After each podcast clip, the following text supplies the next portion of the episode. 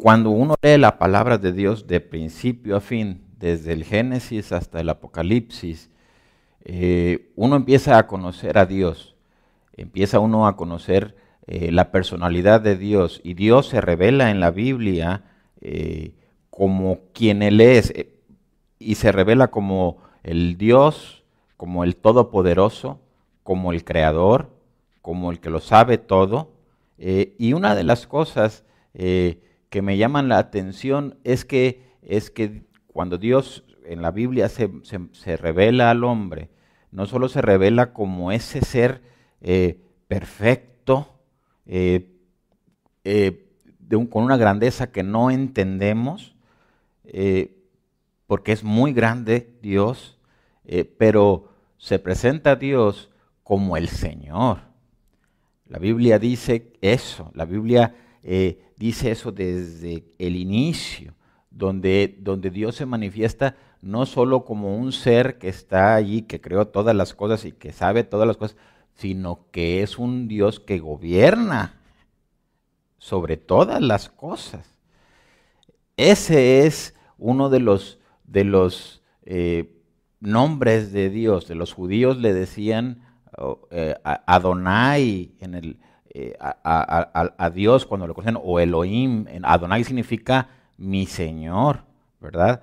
Y, entonces podemos ver que Dios, cuando Dios se revela al hombre como el Señor, es porque Él espera eh, que la gente le obedezca. Ese es importante entenderlo porque eh, le puse a esta predicación exaltando a Jesucristo porque, porque eh, y ahorita vamos a ver, eh, muchas veces eh, pensamos que exaltar a Jesucristo es solamente cantar cantos. Y lo que la Biblia enseña es que exaltamos a Jesucristo verdaderamente, no cuando decimos, pero cuando, cuando le honramos como lo que Él es. Y Él es el Señor Dios, ¿verdad? Mire lo que dice Génesis capítulo 18, verso del 1 al 3. Eh, dice de la siguiente manera, estaba Abraham en su tienda, afuera de su tienda, y dice la palabra de Dios esto, después le apareció Jehová en el encinar de Mamre, estando él sentado a la puerta de su tienda en el calor del día. Y alzó sus ojos y miró, y he aquí tres varones que estaban junto a él, y cuando los vio, salió corriendo de la puerta de su tienda a recibirlos y se postró en tierra. Escuchó lo que hizo Abraham, dice, y se postró en tierra y dijo, Señor, si ahora he hallado gracia en tus ojos, te ruego que no pases de tu siervo. Podemos ver que Abraham tiene la revelación de que Dios es el Señor Dios. Mire lo que dice el Salmo 90, este, este, es un salmo de Moisés. En el verso 1 y 2 dice, Señor, ¿cómo dice? ¿Cómo, cómo lo conocía Moisés? Dice, Señor, tú nos has sido refugio de generación en generación. Antes que naciesen los montes y formases la tierra y el mundo, desde el siglo y hasta el siglo, tú eres Dios. Tú mandas, es lo que está diciendo Moisés tú tienes el control sobre todas las cosas y lo más importante es, todos deberían obedecerte, ¿verdad? Eh, Dios cuando hizo al hombre, el Señor es bien bueno, pero Él hizo al hombre y le dio eh, esa posibilidad al hombre de, poder elegir, ¿verdad? Si lo quiero llamar así, lo que, le, lo que le conoce la gente como libre albedrío, ¿verdad? Le da la oportunidad al hombre de poder elegir. Oye, pero todo lo demás no, todo lo demás está bajo la voluntad de Dios.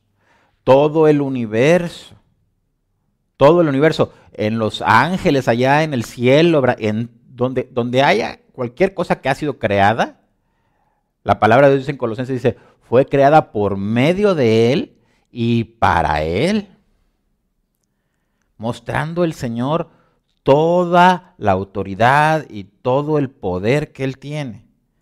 Entonces, eh, cuando nosotros estamos hablando sobre, sobre este, glorificar a Jesucristo, eh, y lo vamos a empezar a ver, pero Dios espera, Dios espera que la gente eh, le reconozca a Él como el Señor y que actúe en base a ese conocimiento. ¿Me entiende? Eso es lo que Dios espera. Dios espera que la gente que le llame a Jesús Señor, pues viva como el Señor dice, ¿verdad? Por ejemplo, cuando Dios le habla a Moisés, este no le va a aparecer en su, pasaje porque no se los dio a los muchachos, pero este pasaje que dice en, en, Deuteronomio capítulo 5, verso 6, dice que Dios le habla al pueblo y le dice así, yo soy Jehová tu Dios que te sacó de la tierra de Egipto, de casa de servidumbre.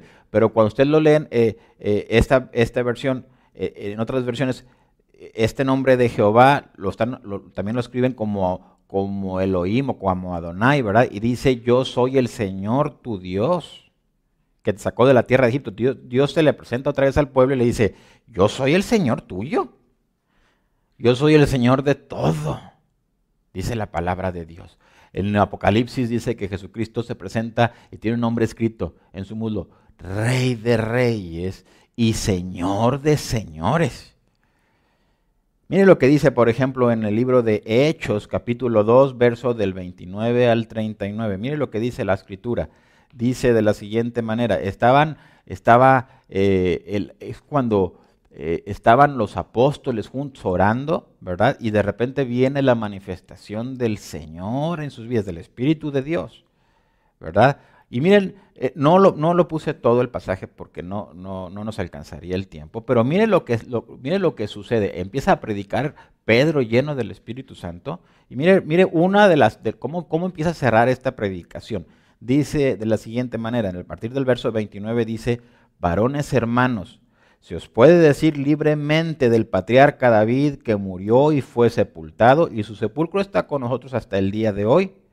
Pero siendo profeta y sabiendo que con juramento Dios le había jurado que de su descendencia en cuanto a la carne levantaría al Cristo para que se sentase en su trono, viéndolo antes, habló de la resurrección de Cristo, que su alma no fue dejada en el Hades, ni su carne vio corrupción a este Jesús resucitó Dios, de lo cual todos nosotros somos testigos. Así que, escuche esto, exaltado por la diestra de Dios, de Dios, perdón, y habiendo recibido del Padre la promesa del Espíritu Santo, ha derramado esto que vosotros veis y oís.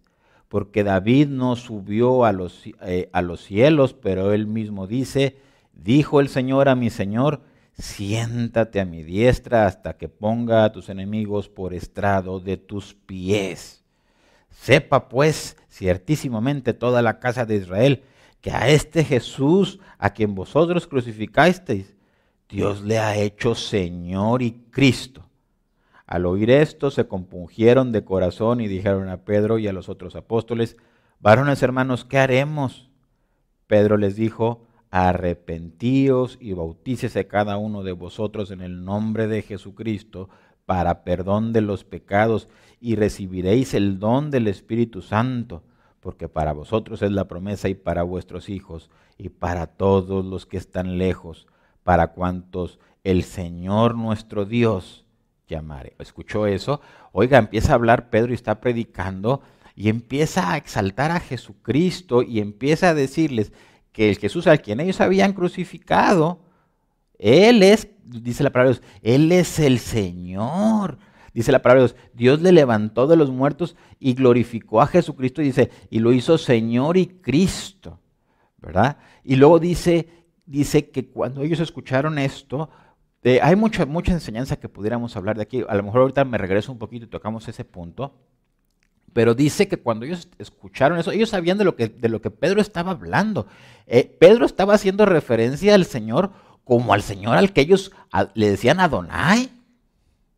O sea, él estaba diciendo que ese Jesús al que habían crucificado y que resucitó era Elohim, era Jehová, era el Dios todopoderoso.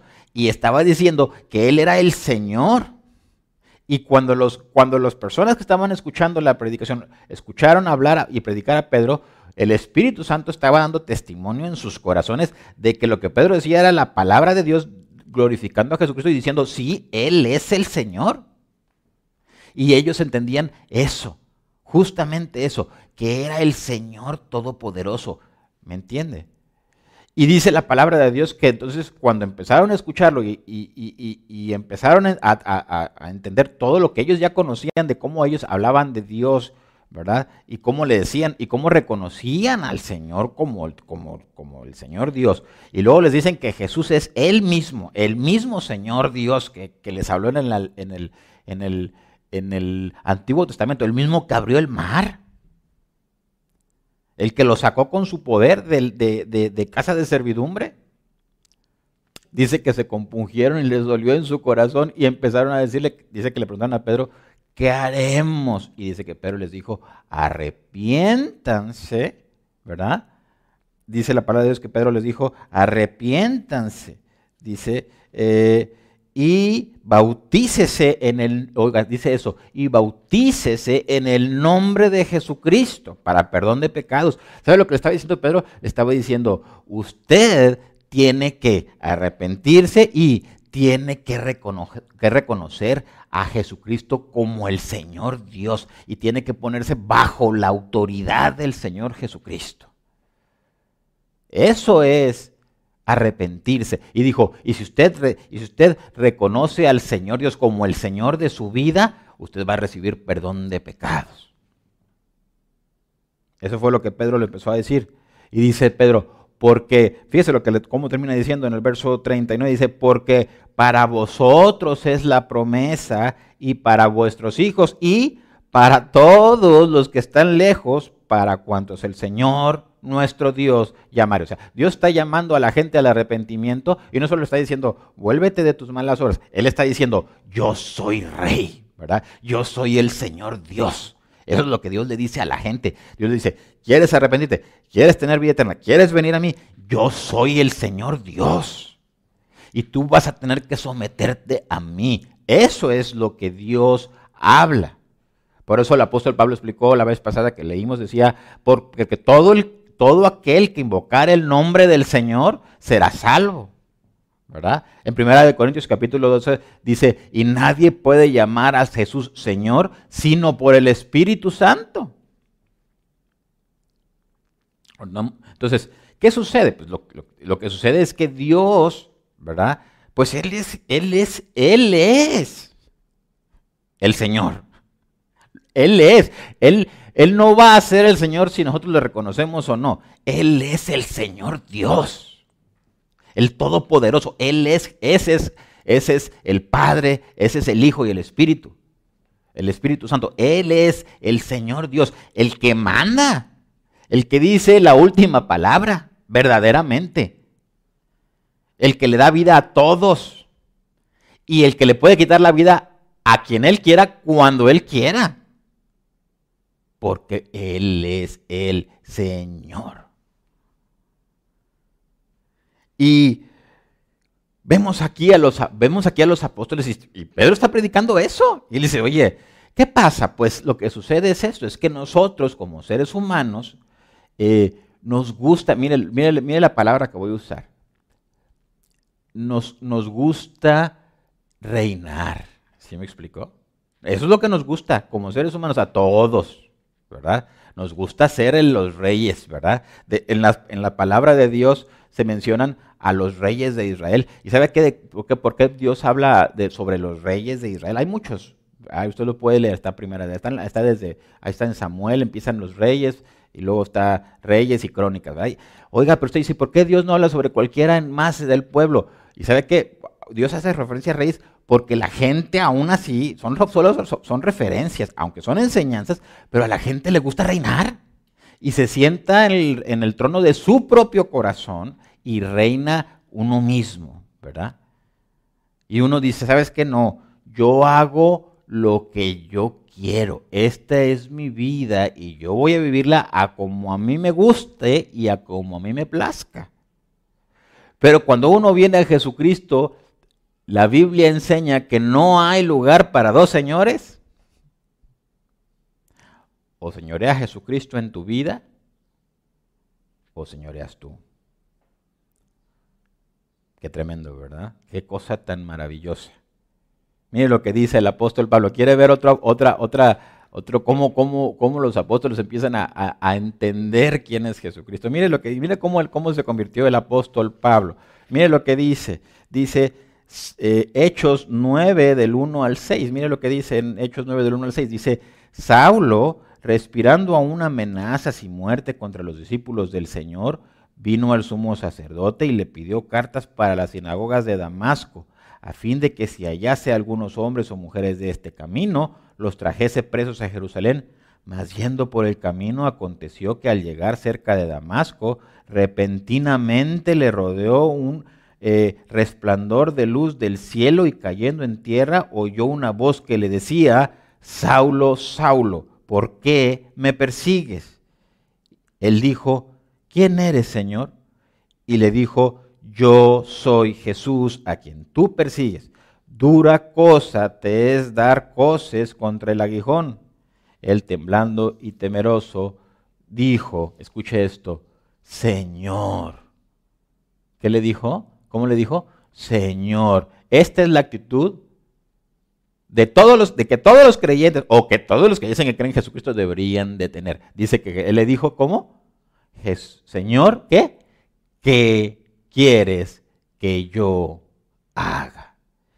Ahí ya no hay dos reyes, ¿se fija? En la vida de Pablo, en ese momento se le cayó Pablo.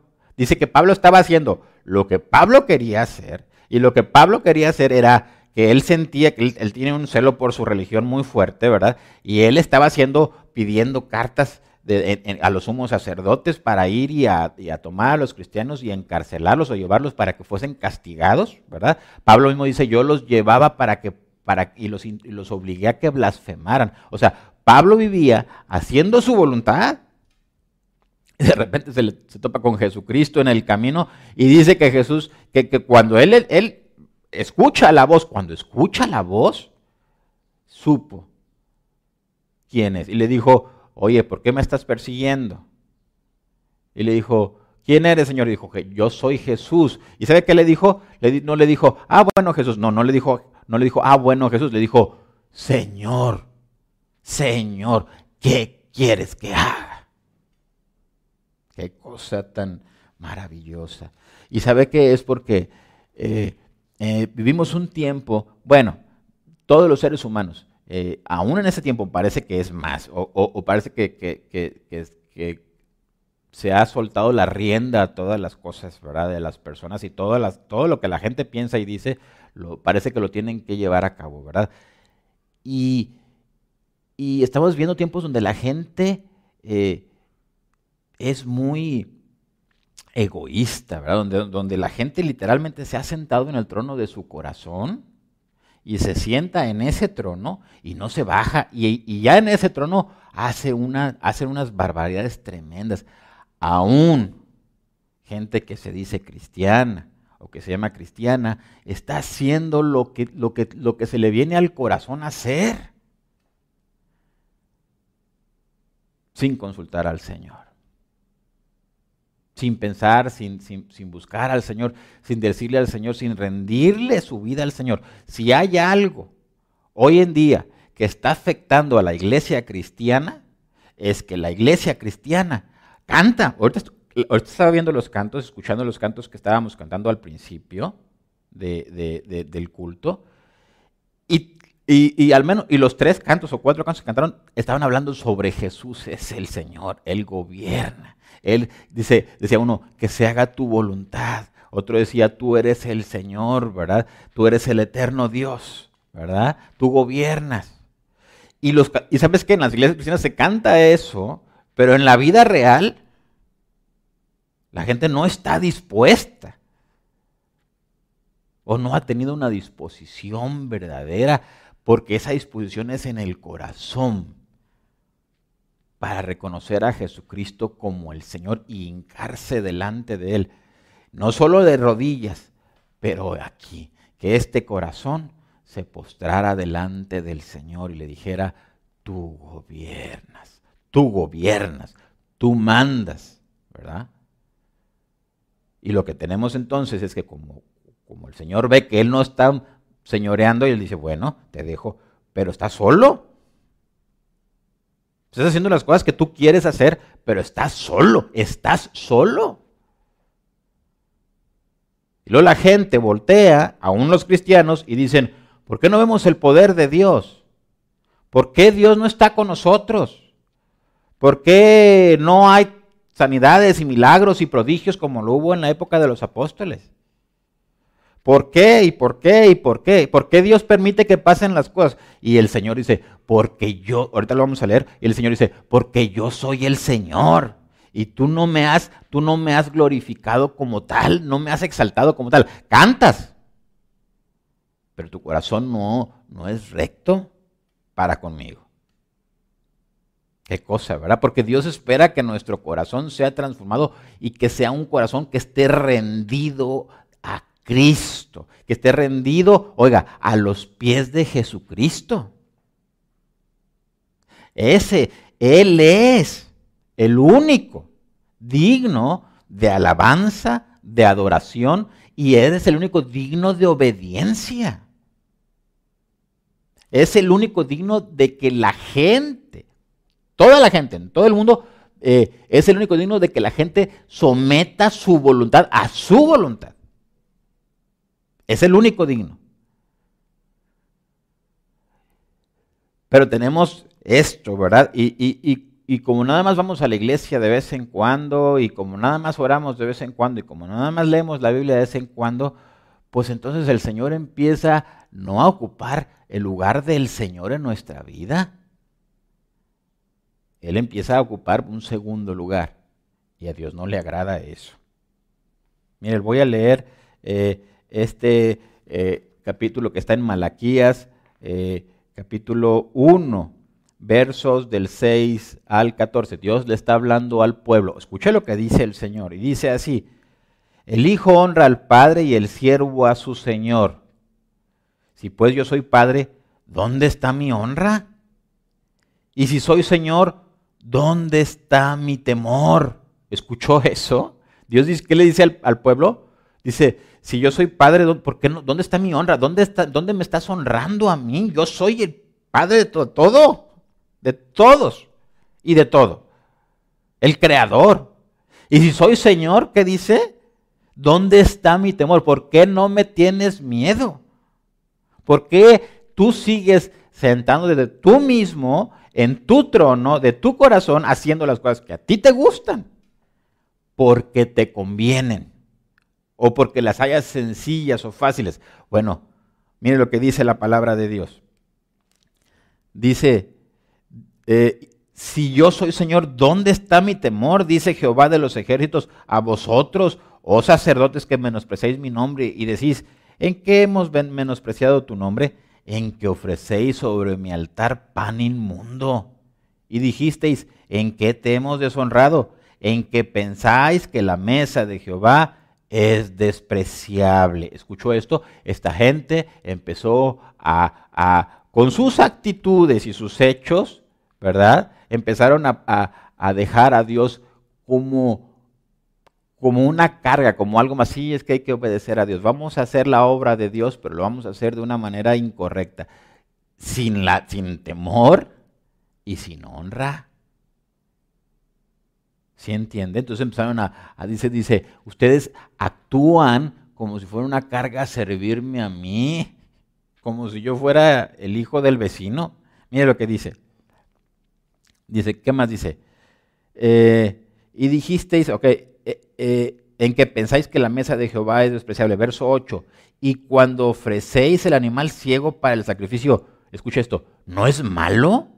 Asimismo, cuando ofrecéis el cojo o el enfermo, ¿no es malo? Preséntalo pues a tu príncipe. ¿Acaso se agradará de ti? ¿O le serás acepto? Dice Jehová de los ejércitos. Ahora pues orad por el favor de Dios para que tenga piedad de nosotros. Óigame, qué tremendas palabras de parte del Señor. Dice, si, fueras a recibir al gobernador en tu casa, ¿le presentarías eh, un mugrero de, alimento? ¿Verdad?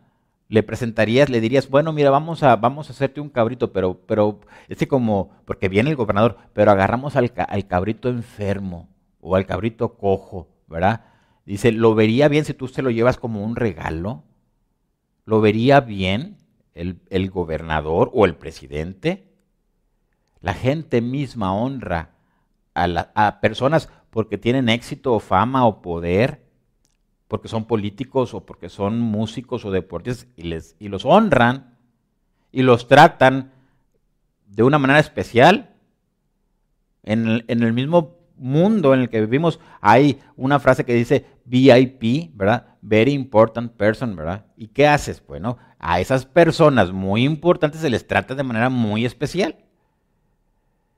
Y dice Dios, si, al, si tú hicieras, si tú trataras a esas personas muy especiales como me tratas a mí, te recibirían, te tratarían bien. Si tú fueras con el dueño de la compañía multinacional y, y lo trataras como si fuera el empleadillo y le hablaras o lo quisieras mangonear o mandar, ¿crees que te recibiría? Dice Dios, escucha esto, dice, deberías orar por el favor de Dios porque cometiste un pecado bien grande. Porque el que es el Señor, ese puede hacerte daño. Y dice, deberías orar para que mejor Dios te bendijera. Dice así, fíjese, seguimos. Ah, dice así, dice, para que tenga piedad para que tenga misericordia de nosotros. Pero, ¿cómo podéis agradarle si hacéis estas cosas? Dice Jehová de los ejércitos. ¿Quién también hay de vosotros que cierre las puertas o alumbre mi altar de balde? Yo no tengo complacencia en vosotros, dice Jehová de los ejércitos, ni de vuestra mano aceptaré ofrenda. Porque desde donde el sol nace hasta donde se pone, es grande mi nombre entre las naciones. Y en todo lugar se ofrece a mi nombre incienso y ofrenda limpia, porque grande es mi nombre entre las naciones, dice Jehová de los ejércitos, y vosotros lo habéis profanado. Cuando decís, inmunda es la mesa de Jehová, y cuando decís que su alimento es despreciable. Habéis además dicho, oh, qué fastidio es esto, y me despreciáis, dice Jehová de los ejércitos, y, trajisteis lo hurtado, oígame, qué cosa tan terrible, y trajisteis lo hurtado, o cojo, o enfermo, y presentasteis ofrenda. ¿Aceptaré yo eso de vuestra mano? Dice Jehová, maldito el que engaña, el que teniendo machos, eh, el que teniendo machos en su, en su rebaño, promete y sacrifica a Jehová lo dañado porque yo soy gran rey, dice Jehová de los ejércitos, y mi nombre es temible entre las naciones, entre las naciones. dice el Señor, yo soy gran rey. Hay gente que dice, uy, qué cansado es tener que estar escuchando y hacer y lo de la iglesia y, y esto. Dice el Señor, oye, me molesta mucho. No voy, no, si, si, si tú crees que, es una carga servirme a mí, no quiero, no, es más, no voy a aceptar nada de ti. Nada, aunque lo hagas. No lo voy a recibir. Porque tú, dice el Señor, porque yo soy gran rey. Deberías tenerme temor. Deberías tener temor de que, mire, por la gracia de Jesucristo no ha pasado, pero deberías tener temor de que el Señor no, no, no, no, no actuara con juicio porque si lo hiciera, empezaría a morir mucha gente. Por la falta de respeto al Señor Dios. Por la falta de respeto en la iglesia y fuera de la iglesia, en sus vidas. Porque dicen que son y no son. Porque hablan de, de, y dicen al Señor y le dicen al Señor y le dicen al Señor. Señor, Señor, Señor, ¿verdad? Jesús dijo en Lucas capítulo 6, ¿por qué, por qué me llamáis y me, me llamáis Señor y no hacéis lo que yo digo? No haces lo que digo, ¿cómo, me, cómo tienes tu cara para venir delante de mí y decirme, Señor? No tienes cara, ¿verdad? Qué tremendo, ¿verdad? Mire lo que dice Primera de Samuel. Vamos a leer ahora. Vamos, ahora tengo unas historias que quisiera leerle. Ojalá y me alcance el tiempo porque ya, ya van 28 minutos. Qué barbaridad. Vamos a ver. Dice, dice en Primera de Samuel capítulo 15 del 1 al 23. Estábamos ahora, vamos a hablar sobre los reyes, ¿verdad? Los que les gusta reinar, ¿verdad? Mire a Saúl, porque hay muchos tipos de Saúles, ¿verdad? Hoy en día. Mire lo que dice la palabra de Dios. En verso 1 del 15 de primera de Samuel dice, después Samuel dijo a Saúl, Jehová me envió a que te ungiese por rey sobre su pueblo, Israel. Ahora pues, está atento a las palabras de Jehová. Escucha lo que le dijo. ¿Qué le dijo? Está atento. ¿Está qué? Atento. Eres rey. ¿Quién te puso? Dios está haciendo su obra. Dios te escogió. Te puso por rey. ¿Qué le dijo? Pero el Señor es el Señor. Y ahora pues, ¿qué? Está atento, dice la palabra de Dios. Está atento a las palabras de Jehová. Así ha dicho Jehová de los ejércitos yo castigaré lo que hizo Amalek a Israel al, oponérsele en el camino cuando subía de Egipto. Ve pues y hiere a Amalek y destruye todo lo que tiene. Y no te apiades de él, mata a hombres, mujeres, niños y aun los de pecho, vacas, ovejas, camellos y asnos. Saúl pues convocó al pueblo y les pasó revista en Telaim, doscientos mil de a pie y diez mil hombres de Judá. Y viniendo Saúl a la ciudad de Amalek, puso emboscada en el valle y dijo Saúl a los eneos, idos apartados y salid de entre los de Amalek, para que no os destruya juntamente con ellos, porque vosotros mostrasteis misericordia a todos los hijos de Israel cuando subían de Egipto. Y se apartaron los eneos de entre los hijos de Amalek.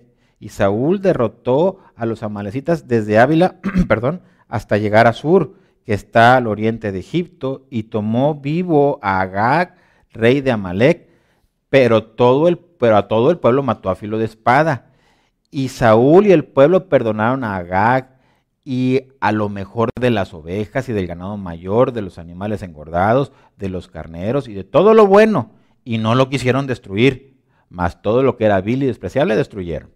Y vino palabra de Jehová a Samuel diciendo, escuche esto, me pesa haber puesto por rey a Saúl, porque se ha vuelto de en pos de mí y no ha cumplido mis palabras. Y se apesadumbró Samuel y clamó a Jehová toda aquella noche. Madrugó luego Samuel para ir a encontrar a Saúl por la mañana y fue dado aviso a Samuel diciendo, Saúl ha venido a Carmel y, y aquí se levantó un monumento y dio la vuelta y pasó delante y descendió a Gilgal. Vino pues Samuel a Saúl y Saúl le dijo, Bendito seas tú de Jehová, yo he cumplido la palabra de Jehová. Samuel entonces dijo, pues qué valido de ovejas y bramido de vacas es este que yo oigo con mis oídos. Y Saúl respondió, de Amalek los han traído, porque el pueblo perdonó lo mejor de las ovejas y de las vacas para sacrificarlas a Jehová tu Dios, pero lo, lo demás lo destruimos. Entonces dijo Samuel a Saúl, déjame declararte lo que Jehová me ha dicho esta noche. Y él, y él le respondió, di. Y dijo Samuel, aunque eras pequeño en tus propios ojos, ¿no has sido hecho jefe de las tribus de Israel y Jehová te ha ungido por rey sobre Israel? Y Jehová te envió en misión y, dijo, ve, destruye a los pecadores de Amalek y hazles guerra hasta que los acabes. ¿Por qué pues no has oído la voz de Jehová, sino que vuelto al botín has hecho lo malo ante los ojos de Jehová?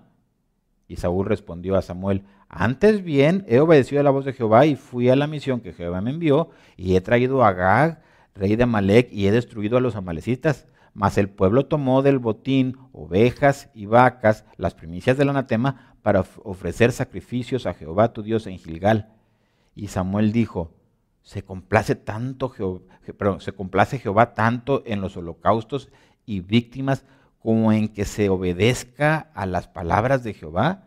Ciertamente el obedecer es mejor que los sacrificios y el prestar atención que las grosuras de los carneros, porque como pecado, como pecado de adivinación es la rebelión y como ídolos e idolatría, la obstinación.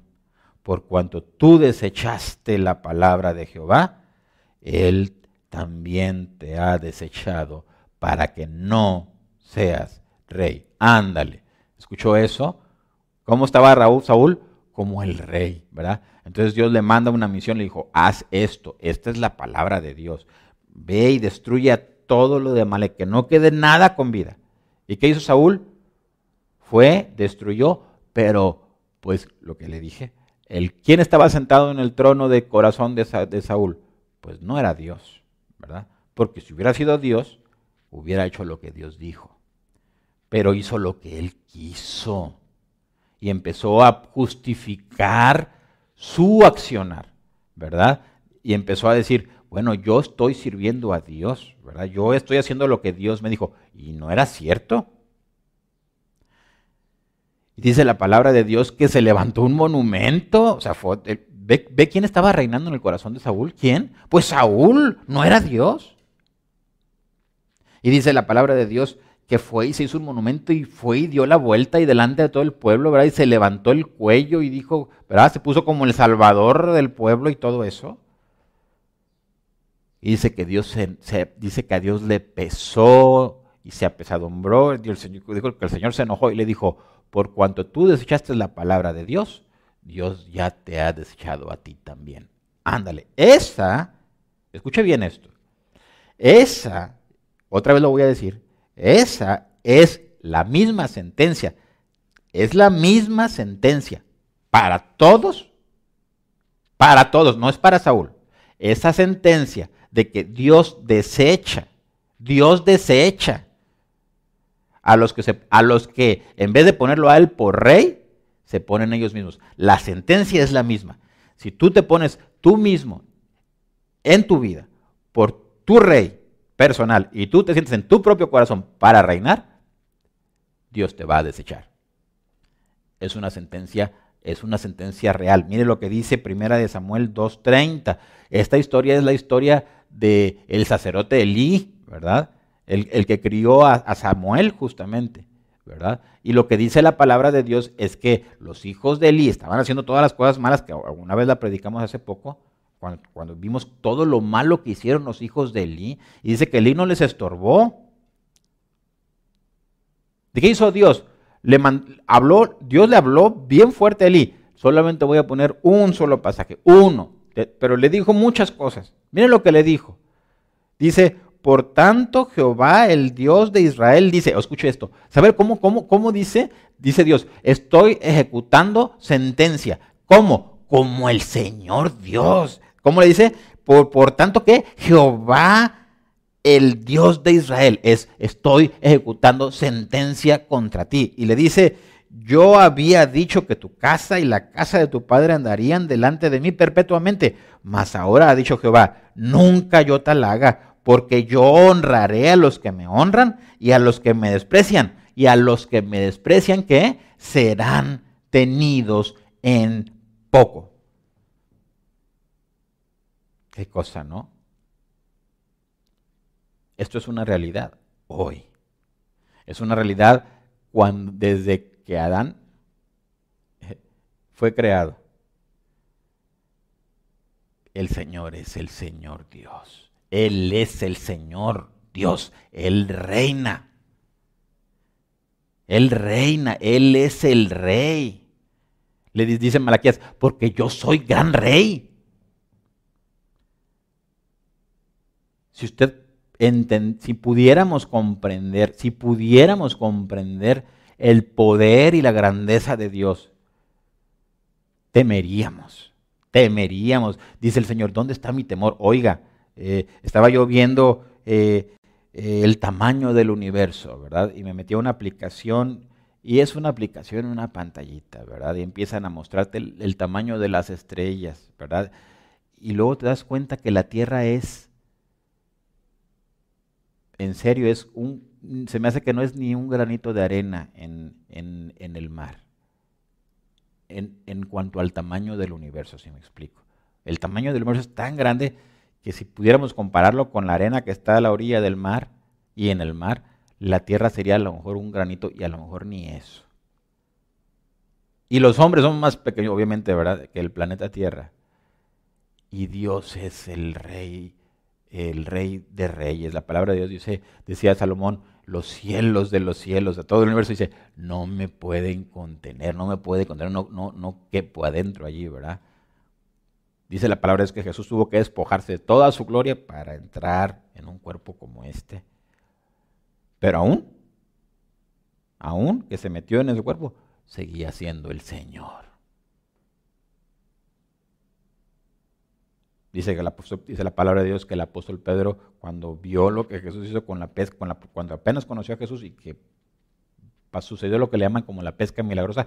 Cuando se llenan las redes, dice que Pedro se hincó. Le dijo, apártate de mí, Señor, porque soy un pecador. Porque él entendió que el que estaba parado allí enfrente de él era el rey de los cielos, el rey de todo, el rey de reyes. Génesis 22, del 1 al 18, dice, aconteció estas cosas, eh, aconteció después de estas cosas que probó Dios a Abraham y le dijo a Abraham, y él respondió, heme aquí, y dijo, toma ahora tu hijo, tu único, Isaac, a quien amas, y vete a tierra de Moriah, y ofrécelo allí en el holocausto sobre uno de los montes que yo te diré. Y Abraham se levantó muy de mañana y enalbardó su asno y tomó consigo dos siervos suyos y a Isaac su hijo y cortó leña para el holocausto y se levantó y fue al lugar que Dios le dijo. Al tercer día alzó Abraham sus ojos y vio el lugar de lejos. Entonces dijo Abraham a sus siervos, esperad aquí con el asno y yo y el muchacho iremos hasta allá, hasta allí y adoraremos y volveremos a vosotros. Y tomó Abraham la leña del holocausto y la puso sobre Isaac su hijo, y él tomó en su mano el fuego y el cuchillo, y fueron ambos juntos. Entonces habló Isaac a Abraham su padre y dijo, Padre mío, y él respondió, heme aquí mi hijo. Y él dijo, he aquí el fuego y la leña, mas ¿dónde está el cordero para el holocausto? Y respondió Abraham, Dios se proveerá de cordero para el holocausto, hijo mío. E iban juntos. Y cuando llegaron al lugar que Dios les había dicho, edificó allí Abraham un altar y compuso la leña y ató a Isaac su hijo y lo puso en el altar sobre la leña. Y extendió Abraham su mano y tomó el cuchillo para degollar a su hijo. Entonces el ángel de Jehová le dio voces desde el cielo y dijo, Abraham, Abraham. Y él respondió, heme aquí. Y dijo, no extiendas tu mano sobre el muchacho, ni le hagas nada, porque ya conozco que temes a Dios, por cuanto no me rehusaste tu hijo, tu único.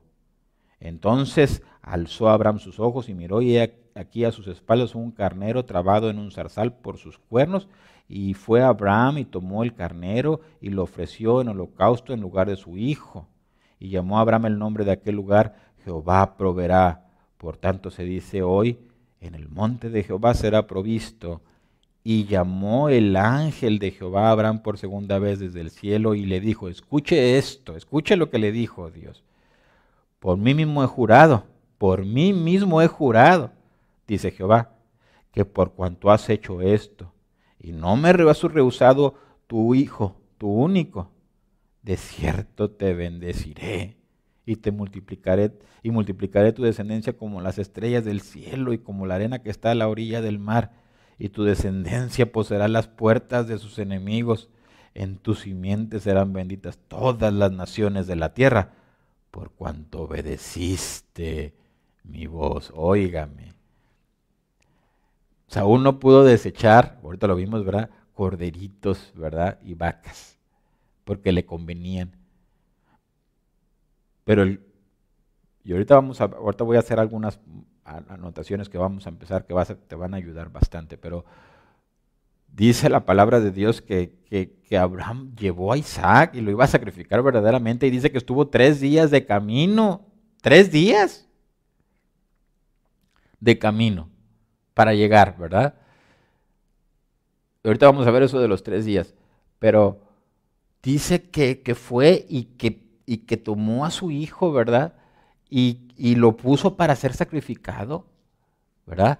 Y dice que Dios le habló y le dijo, fíjese lo que le dijo, le dijo, sé que, que, que temes al Señor, que temes, que tienes el temor y que entiendes que yo soy el Señor y que entiendes que yo soy tu Señor que yo soy el Señor de todo. Dijo, ya entiendo que temes a Dios. Y luego le hizo estas promesas, dice, la palabra de Dios, dice la palabra de Dios, en tus simientes han venido todas las naciones de la tierra. ¿Sabe una cosa? Eh, los que estamos en Cristo tenemos la, la Biblia lo enseña, tenemos la bendición de Abraham. ¿Y sabe cuál es la bendición de Abraham? Que podemos reconocer al Señor como nuestro Dios y como nuestro Señor. que Él gobierna y reina. Y dice el Señor, por cuanto obedeciste a mi voz, ¿por cuanto qué? Por cuanto obedeciste a mi voz. ¿Sabe, ¿Se acuerda lo que le dijo a Saúl? Dijo, porque, porque prestar atención y obedecer es mejor que, que los holocaustos. Y le dijo Dios a Abraham, por cuanto obedeciste a mi voz, yo te voy a multiplicar y te voy a bendecir, te voy a hacer grande. ¿Escuchó eso? Pero ¿sabe quién estaba sentado en el trono del corazón de Abraham? Ese, efectivamente, el Señor Dios. Él gobernaba allí en ese corazón. En ese corazón. Él estaba dispuesto a ofrecer a su Hijo. mire lo que dice la Biblia, su único. Qué cosas, ¿verdad? Mire lo que dice, eh, voy a leer este, a ver si me alcanza el tiempo. Sí, sí me va a alcanzar, yo creo, porque espero que sí. Mire lo que dice eh, Primera de Samuel. Voy a leer este pasaje a ver si me alcanza el tiempo. Pero este es un pasaje bien bonito porque habla sobre Jonatán y David, ¿verdad?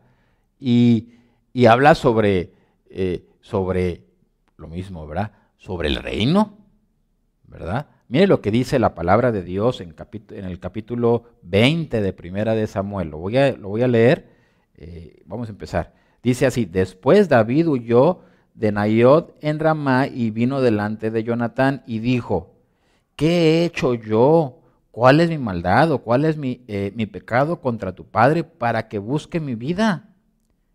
Él le dijo, en ninguna manera no morirás.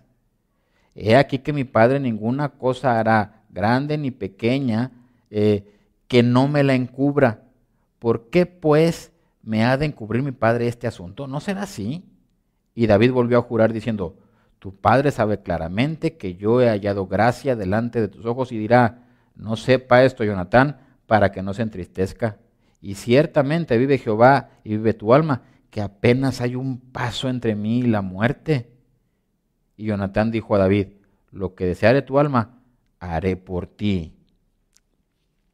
Dice, y David respondió a Jonatán, he aquí que mañana será nueva, eh, nueva luna, y yo acostumbro sentarme con el rey a comer, mas tú dejarás que me esconda en el campo hasta la tarde del tercer día.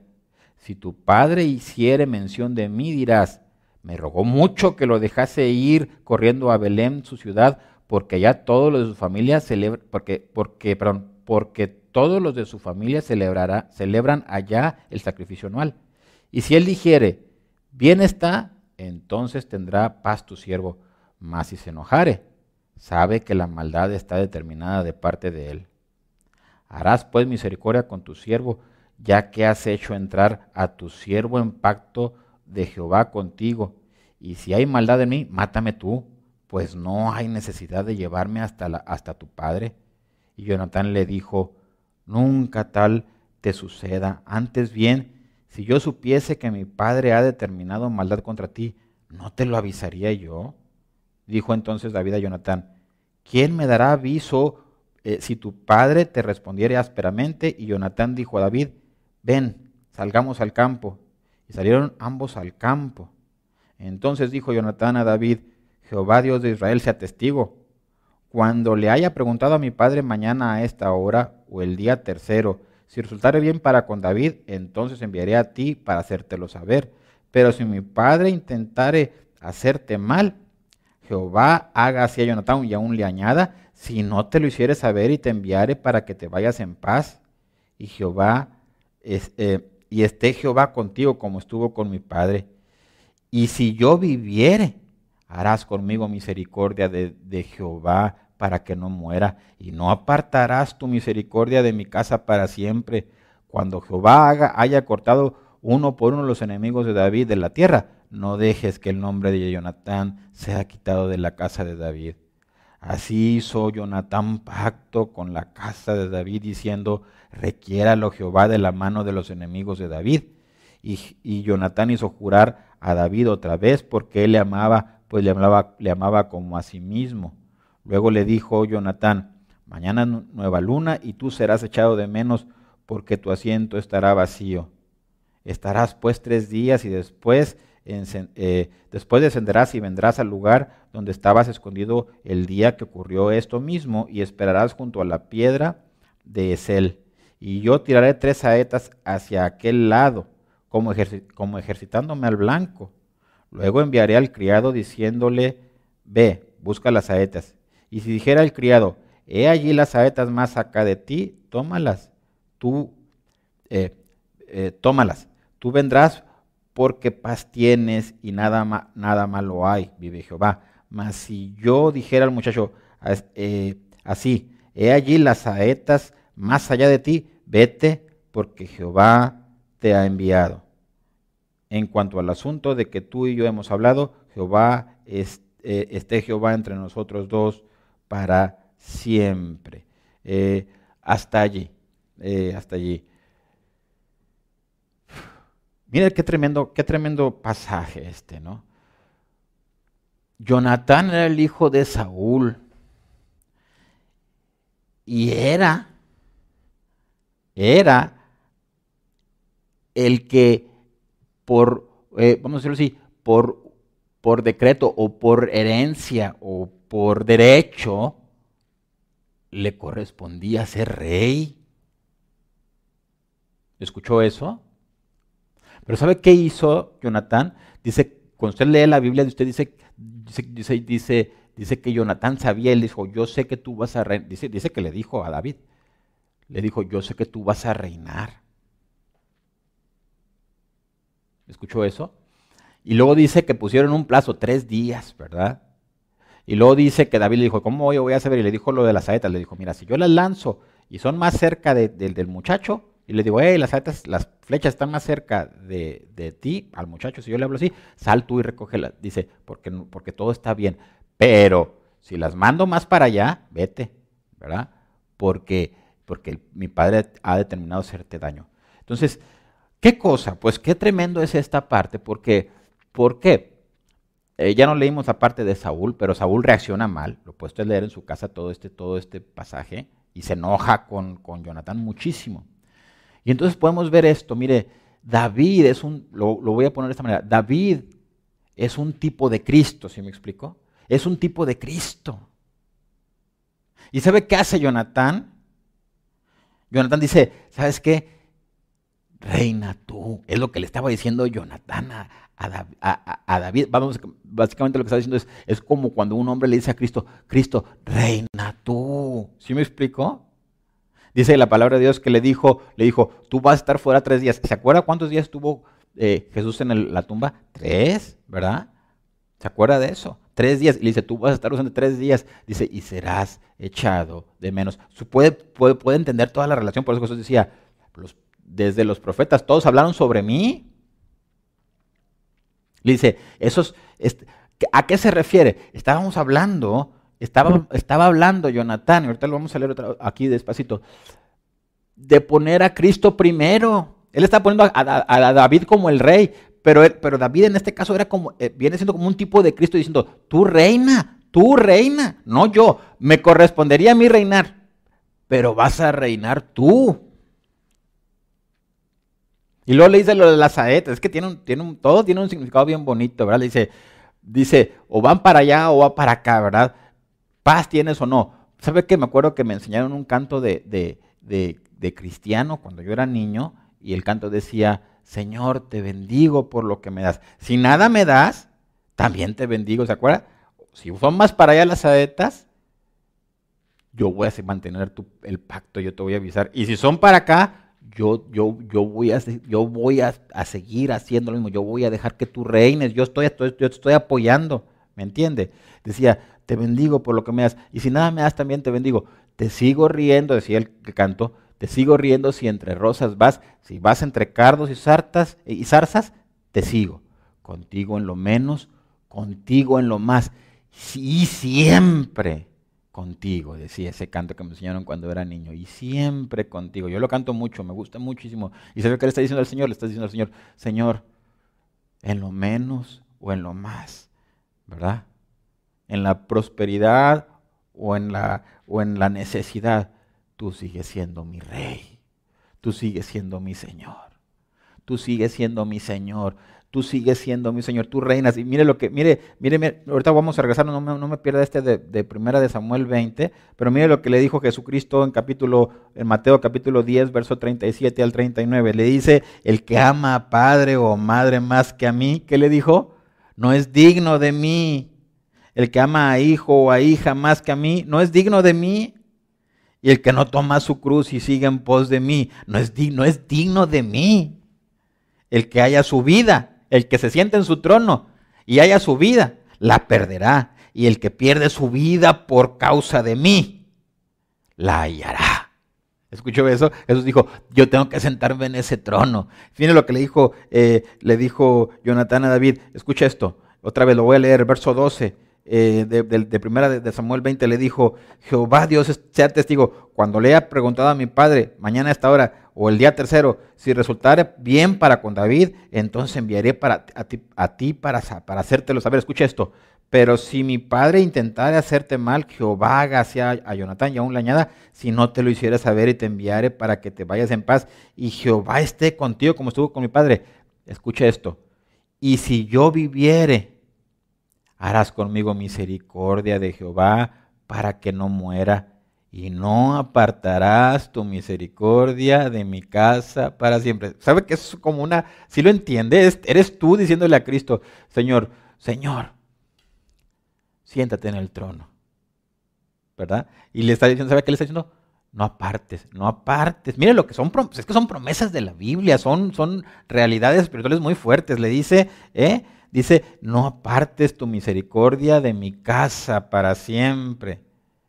Mire, cuando Jehová haya cortado uno por uno los enemigos de David de la tierra, no dejes que el nombre de Jonatán sea quitado de la casa de David. ¿Sabe, lo que está diciendo? Le está diciendo a Cristo, Señor, y cuando yo me postre, ¿verdad? Y cuando todos tus enemigos, ¿se acuerda lo que dijo, lo que dice, que, eh, que leímos hace rato, que decía, que, que dice David, eh, siéntate, cuando, dice, dijo el Señor a mi Señor, es lo que escribió David, siéntate a mi diestra hasta que ponga a tus enemigos por estrado de tus pies. ¿Está hablando de Jesucristo? Como el Señor Dios. Y le dice, no dejes caer el nombre, mi nombre, que no se olvide mi nombre. Qué bonito, ¿verdad? Le dice, no te olvides de mí, no, no dejes, ¿verdad? Que tu misericordia no sea parte de mi casa. Esa parte es la misma que leyó, que leyó Dios con Abraham. ¿Se acuerda? Tres días. ¿Sabe qué estaba haciendo tres días? Los mismos tres días que de David, los mismos tres días de Jonathan, los mismos tres días de, Cristo en la tumba, los mismos tres días de, de, Jonás. ¿Qué está diciendo Dios Señor? Esta es, es, es el hombre muriéndose a sí mismo para que Cristo viva. Abraham renunciando a sí mismo para que Cristo cobre para que Cristo viva en él. Pablo decía, ya no vivo yo, vive Cristo en mí. Y Jonathan dijo, va a vivir el, el que va a reinar es el Señor, es la voluntad del Señor. No te olvides, es una, es una bendición, es, es una promesa real. No te olvides, si tú, si Cristo reina, si Cristo reina en tu vida, la misericordia de Dios no se va a apartar de tu casa para siempre. Lo dice el Salmo 23, sé que el bien y la misericordia nos me van a seguir todos los días de mi vida, porque el Señor es mi pastor. No me diga que no es bonito eso, no me diga que no es para encarse delante del Señor y rendirle su vida a Cristo y su voluntad al Señor y decirle, bendíceme. Bendíceme como bendijiste a Abraham, bendíceme como bendijiste a Pablo, como bendijiste a cada uno de ellos que sometieron sus vidas a ti.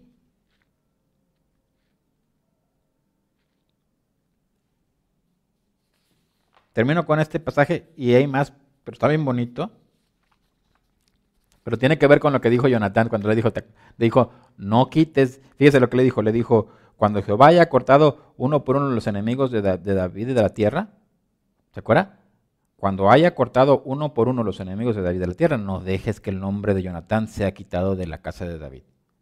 ¿Se acuerda de eso? Ahora relaciónelo. Luego después David dice, vi al Señor, eh, eh, le dijo el Señor a mi Señor, siéntate a mi diestra hasta que, eh, hasta que tus enemigos, hasta poner a tus enemigos por estrado de tus pies, ¿verdad? Hasta que tus enemigos sean sometidos a ti, ¿verdad? Fíjese lo que dice la... Eh, eh, eso es que me gusta porque porque dice Jonathan que no se olvide mi nombre. ¿Sabe qué dice la palabra de Dios? Dice Dios que Dios nos tiene a nosotros en el corazón. Mire lo que dice, por ejemplo, eh, cuando, cuando nosotros nos entregamos a Jesucristo y le, reconocemos como el Señor, el Señor nos tiene en el corazón. Mire lo que dice Apocalipsis capítulo 3 del verso al 10. Dice, escuche esto, está hablando el Señor a quién? A sus siervos. Y le dice, por cuanto has guardado, ¿qué? Otra vez lo mismo, por cuanto has guardado la palabra de mi paciencia, yo también te guardaré. ¿Escuchó eso? La promesa. Por cuanto has guardado la palabra de mi paciencia, por cuanto obedeciste mi voz, le dijo Dios a Abraham, por cuanto obedeciste a mi voz. Dice, por cuanto has guardado la palabra de mi paciencia, porque yo soy gran rey. Yo también te guardaré de la hora de la prueba que ha de venir sobre el mundo entero para probar a los que moran en sobre la tierra. Escucha esto. He aquí yo vengo pronto. Retén lo que tienes para que ninguno tome qué? Tu corona. ¿Se acuerda lo que Dios le dijo a Abraham? Te voy a hacer grande. Al que venciere, ¿qué? Yo le haré columna en el templo de mi Dios y nunca más saldrá de allí. Está que es Jesucristo hablando. ¿Qué le dijo Jonatán? Que no se olvide, ¿verdad? Eh, mi nombre en la, de la casa de David, dice el Señor. Si tú haces mi voluntad, yo te voy a meter en la casa de mi Dios. Y va a ser una columna, nunca vas a ser olvidado, vas a estar allí, delante de Dios, para siempre. Y escribiré sobre él el nombre de mi Dios y el nombre de la ciudad de mi Dios, la nueva Jerusalén, la cual desciende del cielo de mi Dios, y mi nombre nuevo. El que tiene oído para oír, oiga lo que el Espíritu dice a las iglesias. Porque Cristo es gran rey. Deberíamos doblegarnos delante de Él y hacer su voluntad verdaderamente. Renunciar a, lo que nosotros somos, a lo que queremos y a lo que amamos para servirle a Él. Porque Él es digno. Porque Él, porque Él es digno. Porque Él es digno. Tú eres digno, Cristo. Vamos a orar. Señor, sé tú el Señor de nuestras vidas. Manda tú, Señor, gobierna tú, haz tú lo que tú quieres en nuestro corazón. Haz que nosotros podamos, Señor, renunciar a, nosotros mismos, a, quitarnos y a bajarnos de ese trono en el que nos hemos sentado muchas veces y que tú te sientes allí y que seas tú el que gobiernes en nuestra vida y que tú dirijas nuestros pasos, Señor, y, y concédenos que al hacerlo tú, tú tomes el, el, reino en nuestra vida, que tú seas el rey en nuestra vida, en nuestro corazón, Señor, y nunca olvides, Señor, que cuando nosotros hagamos y padezcamos por causa tuya, si tú nos lo concedes en tu nombre santo y podemos exaltarte y glorificarte a ti, Señor, eh, concédenos, Señor, que nuestro nombre no sea olvidado delante de Dios. Señor, que nuestro nombre, Señor, no sea olvidado delante de Dios. Como Nemías dice, acuérdate de mí, Señor, para bien. Acuérdate de lo que yo hice. Así dice la palabra de Dios. Acuérdate, Señor, de nuestras obras delante de ti, de nuestros corazones. Señor, que sean corazones que se postran delante de ti, que te reconozcan y que tú reines, que tú reines, que tú seas el Señor Dios, que tú eres, pero que tú reines en nuestra vida, Señor eh, dirige nuestros caminos, dirige nuestros pasos, ábrenos el entendimiento, Señor. Muéstranos, Señor, eh, hacer, eh, muéstranos tu voluntad, muéstranos tu voluntad y muéstranos, Señor, muéstranos a, a, poder decirte qué quieres que, que yo haga, qué quieres, qué manda mi Señor, qué quiere y qué requiere mi Señor que se haga. Te vamos, te vamos con todo nuestro ser, Jesucristo, con todo nuestro ser. con todo nuestro ser te amamos, Señor.